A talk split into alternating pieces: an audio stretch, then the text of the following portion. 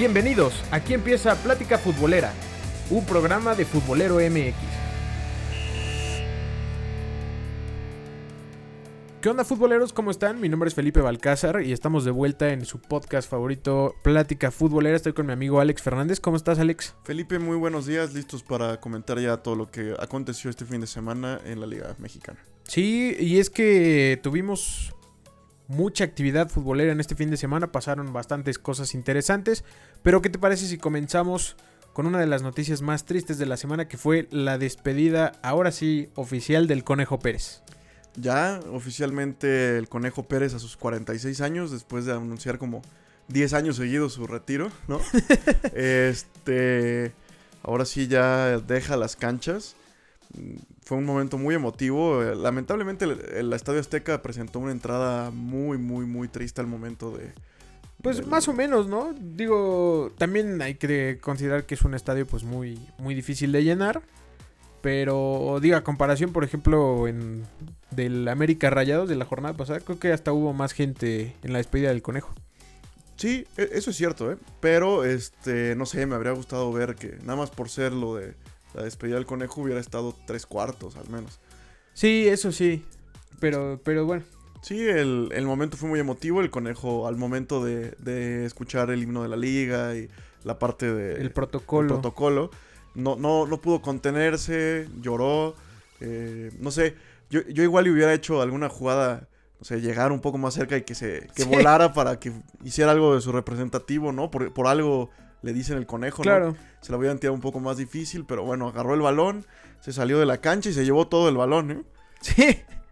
Sí, sí, sí. Fue realmente pues un, momento emotivo. La afición del Cruz Azul, pues muy agradecida eh, con, con- con la carrera que hizo eh, en el equipo. Es bien sabido que, que la máquina pues es el equipo de, de sus amores. Y la verdad es que eh, pues es un futbolista que aportó mucho al fútbol mexicano. Se va después de 26 años de carrera, prácticamente. eh, sin ser expulsado nunca. Eso es un dato interesante. Y fue el último campeón. en- Sí, el Cruz último Azul, ¿eh? campeón en activo, En activo. con el Cruz Azul, exactamente. Sí, caray, pero bueno, eh, pues ya era algo que, que se veía venir desde hace algún tiempo. Cada vez eh, jugaba, jugaba menos y, y pues, pues ya llegó el momento de, de que colgara los guantes el conejo. Sí, inclusive cuando se anuncia entrecomillado su, su fichaje con el Cruz Azul, pues fue como muy sorprendente porque la gente decía, pues a qué viene, ¿no? Está Corona, Claro. que es un buen portero, igual y el suplente que, que es... ya tampoco tarda en retirarse Corona, ¿no? Sí, no, tampoco. bueno. ¿Quién digo, sabe? ¿Quién sabe, no? Este, creo que Corona no había nacido cuando el conejo ya había debutado en primera división. Pero este, como que se pensaba que, que era como una contratación un poco ridícula, pero pues no, nada más. Que al final para- ni, ni fue contratación, ¿no? Fue Sí. nada más, nada más eh, para el- el representativo, por así decirlo. Sí, sí, porque pues, a recordar que el conejo estuvo las últimas temporadas con el Pachuca, después de haber salido con el Cru- del Cruz Azul. eh, ahí fue donde continuó su carrera y ya hoy se oficializa su retiro. Pues, le deseamos el mayor de los éxitos en sus proyectos por venir, ¿no? Sí, eh, ojalá que, que el conejo tenga mucho éxito y pues eh, ahora sí que en lo que venga seguramente que le, que le irá muy bien. Eh, y bueno, pasamos, si quieres de una vez a comentar lo que ocurrió en ese partido, en el Toluca, digo Cruz Azul contra Toluca.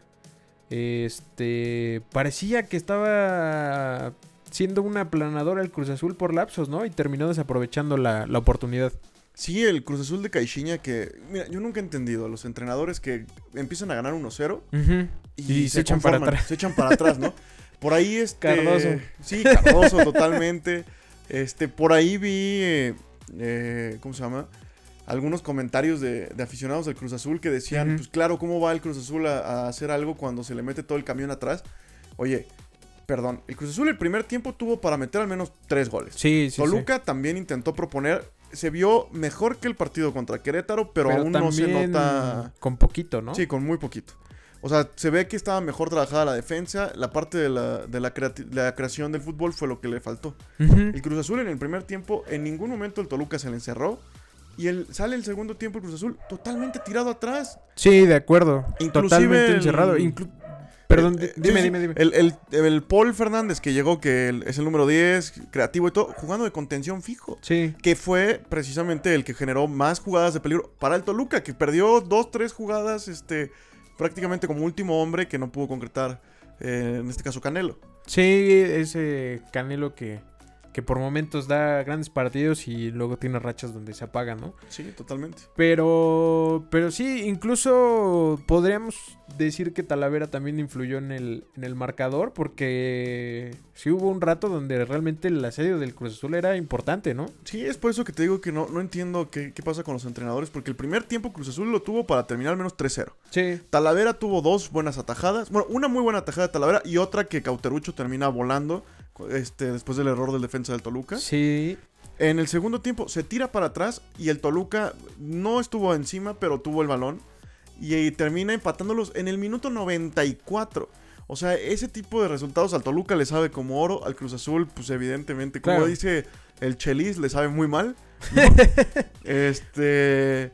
Pues Pero es que además dos empates seguidos, ¿no? Para Dos. un equipo que, que se veía mucho más fuerte antes de que empezara la temporada. Y en el 94. Sí, sí, o sí. sea, y totalmente culpa de Cruz Azul. Se Sí, tira sí, para sí. atrás cuando. Si en un segundo tiempo hubiera intentado seguir jugando como el primero, no, yo creo que ter- terminaba 3-0. Sí, fácilmente. Fácilmente. Que también, bueno, eh, creo que también los porteros tuvieron eh, a la hora del gol sus errores. Creo que en el gol de Cruz Azul, Talavera pues despeja el balón prácticamente al centro, ¿no? Le cae al pie a Jonathan Rodríguez, que pues desde ahí la revienta y termina siendo un golazo. Y eh, en el caso de Jesús Corona, como que se confundió ahí con su defensa y no salió por el balón y entró pues Alan Medina solo a, a rematar. Sí, totalmente, ¿no? Este, que, que tenía un buen grado de complicación los dos goles. Sí, Porque a sí, pesar no de estaba eso. fácil. Sí, el, el cabecita, digamos, sin portero, pero eh, afuera del área, tenía pues, todo- todos adentro, eh, todos este, enfrente de él. La termina colocando junto al poste, muy buen gol. Y el de Alan Medina, que llega cerrando a toda velocidad un balón que ya cada vez tenía menos este ángulo. Y termina empatando. Lo que da gusto que es un joven mexicano que, que promete y que sigue, sigue mostrando buenas cosas. Sí, que hizo bien en la temporada pasada y pues que en esta, eh, pues ojalá se pueda mantener, ¿no? Eh, ¿Qué te parece si hablamos eh, del otro partido que teníamos considerado como uno de los, de los que pintaban para ser de los mejores? El León contra el América que terminó siendo una auténtica decepción en un empate 0 a 0, ¿no? Sí, hombre, o sea, un partido de bostezo en el que los dos equipos que de verdad, o sea, diga lo que diga el piojo, lo que quiera, o sea, de verdad tienen las dos mejores ofensivas, yo creo, junto con Monterrey y Tigres, por ahí entre los, entre todos están peleando, pero León y América son de los que más goles anotan. Este, terminan 0-0 con un partido que también no se hicieron nada, ¿no? No, creo que por lapsos el León fue muy insistente al ataque. Que también, este, pues Marchesín hizo, hizo un- una buena labor. Pero, pero poco y nada realmente. O sea, el América no, no intentó mucho. Hizo algunos cambios. Entró Giovanni. Tampoco, tampoco representó alguna solución para, para el conjunto dirigido por el Piojo. Pero, pero sí, creo que realmente este partido fue la gran decepción de esta jornada. Sí, totalmente. Hay, hay dos jugadas ahí muy polémicas. Una que, que está siendo, digamos, muy tratada en los medios, es el penal que le quitan al América. A mí me parece que sí era penal. O ¿A sea, ti te parece que sí era penal? A mí me parece que sí era penal. Porque al final de cuentas le termina tirando, eh, tirando una pequeña patada que si bien, digamos, no fue como él exagera la caída, termina, pues al final de cuentas, este Habiendo contacto. pues habiendo un contacto que, termina, que te, te- te termina por trabar la pierna, no puedes continuar con, con el paso, ¿no? Pero hay otro penal de Paul Aguilar. Este, A favor que- de a León. favor de León, que ni siquiera se considera ir al bar, ¿no?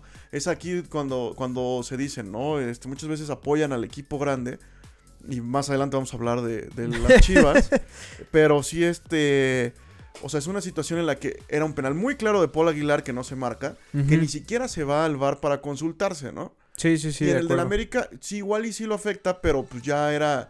Era un poco dudoso, ¿no? Había tomas en las que parecía que ni siquiera lo había tocado. Sí. Hay una toma en la que se ve que sí lo golpea. Pero este pareciera que sí termina afectando a favor del América eh, la decisión del VAR, ¿no? Pues sí, eh, digo, son cosas que pasan. Hay que recordar que todo está sujeto a la. a, a cómo lo, lo ve el árbitro, a su interpretación. Y, y bueno, creo que ahí re- realmente el cuerpo arbitral se le fueron esos dos penales. Sí, Y, y bueno, si cae el, el gol de León, porque creo que el- esa acción fue en el primer tiempo, la de Paul Aguilar, no Sí. estoy muy seguro. Este, pues quién sabe qué partido hubiera sido, ¿no? Porque el América hubiera salido con todo hacia adelante en el segundo tiempo y, y cambia completamente el panorama, ¿no? Sí, totalmente. Pudimos haber tenido un mucho mejor partido. Sí, pero bueno, eh, así, así el nivel arbitral en México, ¿no?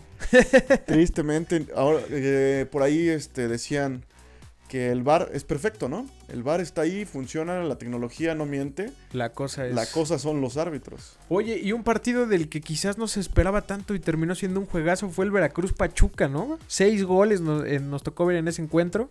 Eh, 3 a 3 terminó empatado. Sí, oye, incluso creo que en el podcast pasado comentábamos que iba a ser un partido fácil para Pachuca, ¿no? Sí, sí, sí. Sí, el Veracruz que, que de hecho se presenta en su En esta temporada. En esta temporada, ¿no? Que, que recordemos le tocó Descansó. descansar. Correcto. Este, por momentos Veracruz se veía mucho mejor que Pachuca, por momentos Pachuca se veía mucho mejor que Veracruz, Sí, sí, sí. ¿no? Este, de verdad fue un, fue un juegazo de los que nos gustaría ver siempre en, en- en el fútbol. 3 a 3 y este Veracruz dando pues, la sorpresa, ¿no? Que por ahí dicen que ningún técnico tiene la varita mágica y el Ojitos Mesa llegó y ve qué bien ha compuesto. Sí, sí, sí. La verdad es que sí ha, le, ha, le ha cambiado la cara completamente al equipo. Este empezó el Pachuca ganando temprano, el minuto 9. Y al minuto 37 el Veracruz ya había dado la vuelta. Empezando el segundo tiempo, a los 6 minutos Víctor Guzmán pone el empate. Al 61 Jonathan Copete le da la vuelta, otra vez a favor del Pachuca. Y al minuto 69 este, cae el, el gol que, que cerraría el marcador para el 3 a 3 definitivo. Sí, partidazo. Al- Aunque por ahí también salió un dato que, que desde que debutó este jurado, ¿no? El portero, joven portero de Veracruz, que a mí se me hace que tiene un futuro muy brillante. Desde que debutó, no ha ganado un solo partido Sí. en, en- en México, ¿no? De hecho, Sí, había sí, perdido todos. Este sería el primer punto que rescata. Sí, no, no estoy seguro de eso, ¿eh? Porque me parece que empató con Chivas la temporada pasada. Ok. Pero, pero no ha ganado. Pero eso no sí. ha ganado. Sí, Eso no, sí no no ha ganado. un solo partido. Este, pues sí, eh, esperemos que, que en esta temporada podamos ver algo más parecido a este Veracruz que al de la temporada pasada que terminó con cero puntos, ¿no? Y bueno, en el primer partido ya hizo más que en la temporada pasada. Sí, totalmente de acuerdo. Este, siempre que equipos, sea el que sea, ¿no? Sea el más grande o el más chico, anden tan bien y que ofrezcan tan buenos este, resultados, siempre es muy favora- favorable para el fútbol. Sí, sí, sí, sin duda, sube el, el nivel de la Liga MX. Oye, eh, el otro partido que se disputó el viernes fue el Monarcas Morelia contra el Atlas, que termina ganando el Atlas eh, 0 a 1. Eh, y también el Club Tijuana contra Querétaro terminó empatado 1 a 1. Fueron, fueron los... lo- el, el sábado fue una jornada de empates, curioso, ¿no? Tres partidos se jugaron, los tres quedaron empatados, 1 a 0 y los otros dos 1 a 1. Oye, Alex, eh, pues ¿qué te parece si vamos a un corte? Y enseguida estamos de vuelta para seguir platicando de lo que ocurrió en esta jornada 2 de la Apertura 2019. Estás escuchando Plática Futbolera. Encuéntranos en redes sociales como Futbolero MX. Bueno, futboleros, pues estamos de vuelta en Plática Futbolera para seguir platicando de lo que ocurrió en la jornada 2 eh, del torneo de Apertura 2019. Y vamos a hablar eh, quizás del partido más controversial de este fin de semana, que fue el Chivas contra Tigres, que inesperadamente terminó ganando Chivas 2 a 0. Sí, oye, me rompieron mi canela, eh, mi quiniela de que iba a ganar, digo, iba a perder todos los partidos Tigres, este... No, estoy bien. Eh, perdón, Chivas. iba a perder todos los partidos Chivas, se me, se me revolvió todo. Sí, que había- habíamos dicho que tantos partidos seguidos no podía ganar uno, al menos Chivas. Eh, un partido que Tigres no jugó mal, a pesar de que tuvo uno menos gran parte del partido. Sí, desde el minuto 24. De hecho, hasta incluso se vio mejor que, que Chivas en, en ciertos el momentos. segundo tiempo sobre todo.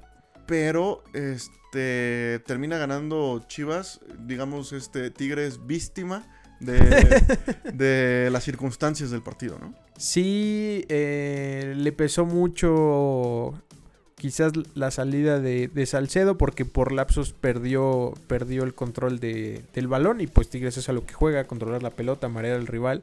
Y en esta ocasión pues, pues le costó bastante trabajo tener dominio de, del encuentro. Y hasta el segundo tiempo fue que tuvieron un poco más de claridad, tuvieron más llegada, más pegada, eh, terminaron más jugadas, incluso este un remate ahí de cabeza de Guiñac que termina sacando Toño Rodríguez. Un atajadón. Sí, sí, sí, un, una gran atajada, la verdad. Y este. Y bueno, ya al final Tigres jugando con 9 porque termina saliendo eh, el pecho Torres Nilo por, por un golpe que se llama en la cabeza. Ya ves que es muy sangrón el Torres Nilo. Oye, pero en la toma se vio de verdad impresionante sí, sí, sí. la cantidad de sangre que tenía. Así, este. Es un no sé si, si la parte de que no tiene cabello a, ayuda a que se le abra más fácil la cabeza, pero sí, de verdad impresionante cómo, cómo se le abrió, ¿no? Alexis, sí. en un choque en el que pelea el balón con Alexis, uh -huh. se le termina abriendo, bueno, mucha sangre. Sí, sí, sí, mucha sangre y, y parece que ya es algo común con, con Torres Nilo, porque casi que le pasa una vez por temporada. Sí. Pero, este, pues sí, te digo, terminan jugando con, con, nueve jugadores. Y pues la defensa obviamente se ve un poco comprometida ya porque no había cambios cuando tiene que salir Torres Nilo por, por la herida en la cabeza. Y terminan marcando un penal muy rigurista, no sé. Sí, no, no. Yo no lo hubiera marcado, la verdad. Igual, igual este que en el partido que decíamos del América, siento que hubo dos momentos digamos. Bueno, igual en este partido hubo tres momentos clave, pero dos sumamente eh, polémicos, como lo decías, el partido de la polémica. El, ese del penal. Oye, este, el jugador va de frente, tiene los pies plantados sobre el piso y el de Chivas es quien se estrella con la pierna, ¿no? Sí. Se termina tirando y otra vez lo que decíamos, ni siquiera se revisa en el bar. Yo creo que lo hubiera revisado en el bar y no, no, se, no se, marcaba. Sí, ¿no? Sí, seguramente no se hubiera marcado. Este, pero curioso, ¿no? A mí sí me llamó la atención que, que no se hubiera siquiera revisado. Sí, porque aparte supuestamente de, como dicen, de oficio, ese tipo de situaciones se tienen que revisar. Ahí no hubo un momento en el que ni siquiera dijera el VAR está revisando esta, esta uh -huh. situación, mucho menos se llama al árbitro. No era tan claro como para que no, no se tuviera que revisar. A mí, al contrario, me parece que ni siquiera era penal. Sí, yo yo también estoy de acuerdo en que no, no, había penal. Oye, este, y bueno, poquito antes de que se diera toda esta situación del penal, el ese, digamos, confrontamiento entre Tomás Boy y André Pierre Guignac, ¿no? Sí, oye, este, a mí de plano, me parece que muy mal los dos, pero sobre todo el entrenador, ¿no? Sí. O sea, no puede ser un entrenador y agredir a un jugador. Si te agrede a un jugador, lo que quieras lo puedes ignorar, que el árbitro se arregle con él no, no, no se alcanza a ver en la televisión quién es el que empieza la agresión, pero conociendo a, a Tomás Boy es muy probable que, sí. que, él haya sido, ¿no? Sí, sí, sí. Él argumentaba después que Guiñac fue quien, quien le dijo algo porque estaba reclamándole al árbitro. Pero. Pero no sé, se me hizo muy fuera de lugar por parte de los dos. O sea, realmente, si Tomás Boy te, le gritaba algo a Guiñac, no tendría por qué haber este pues, pues tomado cartas en el asunto, ¿no? Te das la vuelta y te pones a jugar. Sí, claro. Porque mira, lo que sí es evidente es que Tomás Boy le está reclamando al árbitro de forma uh -huh. muy airada, ¿no? Sí. Lo amonestan y Tomás Boy señala a Guiñac inmediatamente. Pero es que, no sé, o sea, Guiñac pudo haber volteado a decir tranquilo o lo que sea, que muchas veces sucede, ¿no? Los entrenadores se vuelven locos y, los, y sus mismos jugadores o los del equipo contrario les dicen, oye, pues tranquilo, estamos jugando, ¿no? Que, que siempre se ha argumentado esta parte que los entrenadores no deberían de meterse tanto. Es en el fútbol mexicano como en el latinoamericano en donde más se meten los entrenadores con los árbitros, ¿no? Sí. Este. Ocurre esta situación y después pierde totalmente la cabeza Tomás Boy, como ya nos tiene muy acostumbrados, lamentablemente. Y empieza a gritarle a Guiñac y a todo el estadio: Yo soy el número uno, ¿no? Yo soy uh -huh. el número uno. Sí, eh, un gesto un poco desafortunado, creo, porque no, no tiene sentido eh, compararlos. Claro que los dos fueron futbolistas muy importantes para Tigres. Este, pero no, no hay por qué caer en esas comparativas y menos eh, usarlo como, como una provocación, ¿no? De quién es el mejor y demás. Sí, y totalmente incorrecto la forma en la que reacciona Guiñac, que le dice que se salga, y en un momento voltea y le dice, te veo allá y te vamos y nos agarramos a Sí, golpes, sí, ¿no? sí. Que de hecho dicen que lo fue a buscar al, al vestidor, pero no lo, no lo dejaron pasar a, a Guiñac. Bueno, también Guillac, que tiene un muy, muy mal carácter, pues también no debió de haber este ni, ni respondido a la agresión, mucho menos ir a buscarlo. ¿no? Claro. Este, que obviamente, como todos esperábamos, pues al final no, no pasó nada, no, no se enfrentaron ni nada. Que Eh, terminó muy caliente el partido, al final sí, Sí, hubo sí, ahí sí. medio enfrentamiento, medio... Sí, hablaron digo, fuerte. ya es este una constante con Tigres, ¿no? Generalmente termina y se sienten, este, cuan- cuando, pierden, sobre todo contra un equipo considerado como de los cuatro grandes, eh, cuando terminan perdiendo, Se sienten como perjudicados. ¿no? sí se sienten, sobre todo Nahuel ha sido de los, de los que protagonizan esos escándalos, ¿no? Y se acercan con el árbitro y le reclaman al otro jugador y se hace pues un, un relajo ahí que al final pues termina ensuciando un poco el partido, ¿no? Claro, sí, este. Que a mí me parece que Nahuel continuamente busca generar polémica, como Sí. él estar en el foco de atención siempre. Sí, sí, sí. Sí, lamentablemente suele caer en eso, aunque muchas veces utiliza eso a, a su favor, ¿no? Para desconcentrar un poco al rival y demás. Y Sí, pero cuando ya terminó el partido, pues como. sí, ¿para qué claro, te metes, no? eso sí. Y bueno, tú que eres aficionado de los Tigres, este, digo, hablando un poco de esta polémica. ¿a quién consideras que ha sido más importante para la historia de Tigres? Tanto Guiñac como Tomás Boy. No quién jugaba mejor, no quién es el número uno, sino quién ha sido más Pues es que, importante. la es que creo que los dos han sido muy importantes, obviamente en diferentes épocas. Este, pero no te podría decir uno por encima del otro. Realmente no es muy difícil. También por la posición en la que juega uno y otro y demás. Es este, pues es complicado hacer ese tipo de, de comparativas. O sea, no, no podrías decir que, que Guiñac ha sido más importante que, Tomás Boy o viceversa. Pues quizás por, los goles y, por haber marcado en, en ocasiones muy importantes, podría ser eh, Guiñac. Pero este, volvemos a lo mismo, están muy, muy parejos y no, no veo como un claro ganador a uno u otro. Me parece justo. que de hecho, bueno, la liga francesa publicó hoy en la, en la mañana que una foto de Guiñac levantando la mano al- al- como- igual que, que Tomás Boy y Sí. diciendo yo soy el número uno. Sí, sí, sí. Pero, pero bueno, ya, ya, ya es cosa de, de cada quien. Digo, Guiñac está un gol de, de superar al menos en la cuota goleadora a, a Tomás Boy. Y pues no dudemos que, que en cualquier momento va a caer, ¿no? Va a caer ese gol que le falta. Sí, sí, en esta temporada es, mm, o sea, yo creo que la jornada que sigue, no sé si, este, o sea, pero inmediatamente yo creo que va a caer el gol. Sí, sí, sí. Oye, y otra de las sorpresas que tuvimos en, en esta jornada fue que el Atlético San Luis venció a Rayados. Inesperado, poníamos al Atlético San Luis en el programa pasado como víctima ante, ante estos Rayados que francamente no mostraron nada de su fútbol eh, en su visita al Atlético de San Luis. Y que además suman dos derrotas consecutivas. Dos ¿eh? derrotas Un- consecutivas. Un, arranque muy malo para un, un Monterrey que está acostumbrado a, otros vuelos, ¿no? Sí, totalmente de acuerdo. Eh, recordar que ya llegó el, el holandés eh, Jansen a, a México, pero todavía no, no ha tenido participación con los Rayados. Ya veremos si con esto se resuelve este, pues, la falta de claridad al momento de, de la ofensiva. Porque realmente se, se vio muy mal Rayados ante, ante el San Luis. Creo que en todo el partido puedo recordar una jugada de, de peligro que generó Rayados. Y es que creo que incluso Funes Mori tocó tres balones. Y Sí, el único sí. que tuvo de frente a la portería lo mandó afuera del estadio. Sí, sí, caray, pero pero bueno, poco que rescatar de, de por parte de los Rayados y, y sin duda un resultado muy importante para el Atlético de San Luis, ¿no? Sí, sobre todo en casa, ¿no? Un proyecto, como decíamos, joven que, que mostraba buenas cosas el, el partido pasado. Jugó bien el Atlético San Luis, o sea, conjuntándose el, el muy mal juego de Santos, digo, De Rayados. De, Rayados. San Luis juega muy bien. Un Es- golazo, ¿no? También sí, muy buen gol.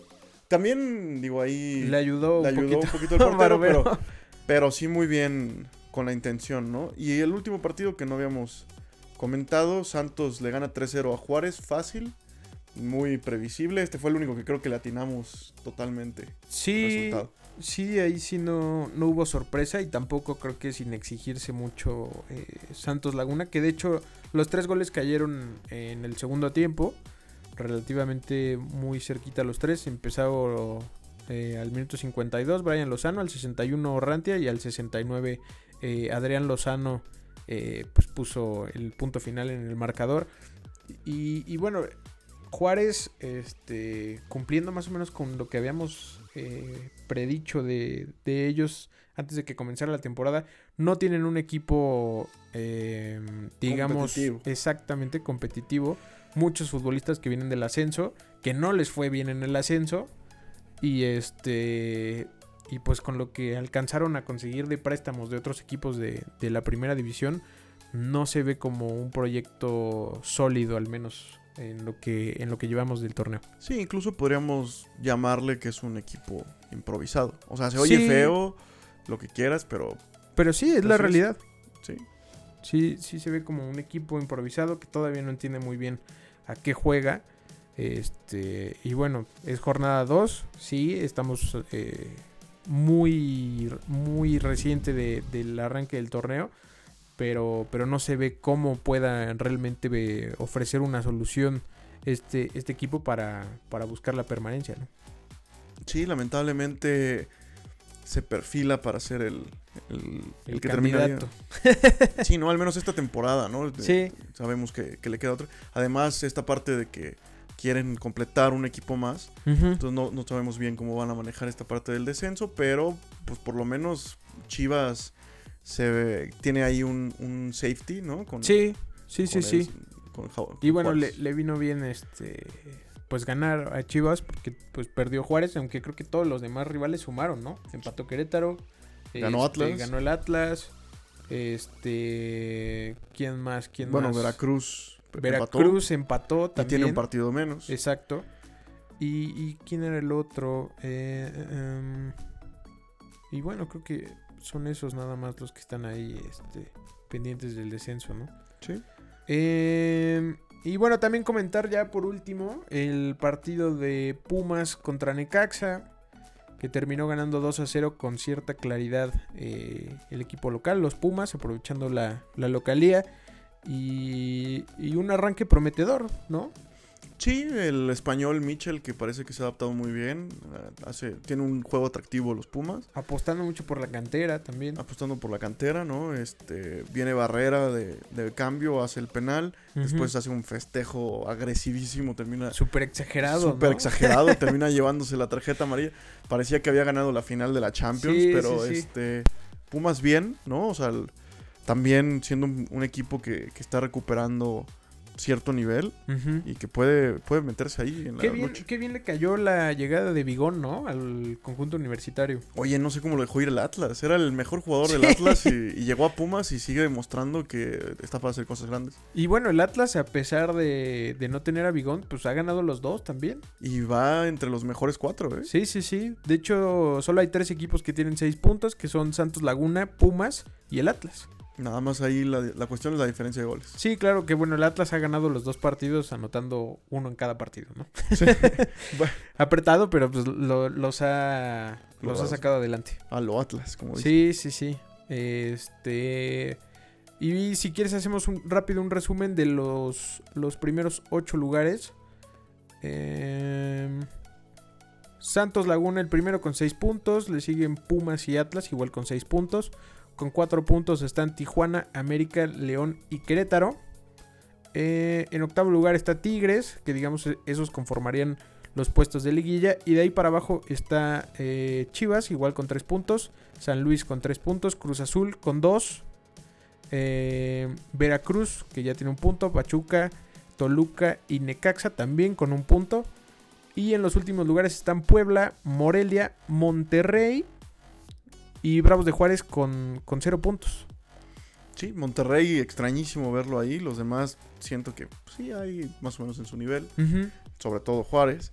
Pero pues veamos qué nos deparará la siguiente, la siguiente jornada. Que incluso, bueno, también tiene partidos interesantes, ¿no? Se inaugura el viernes Morelia-Monterrey.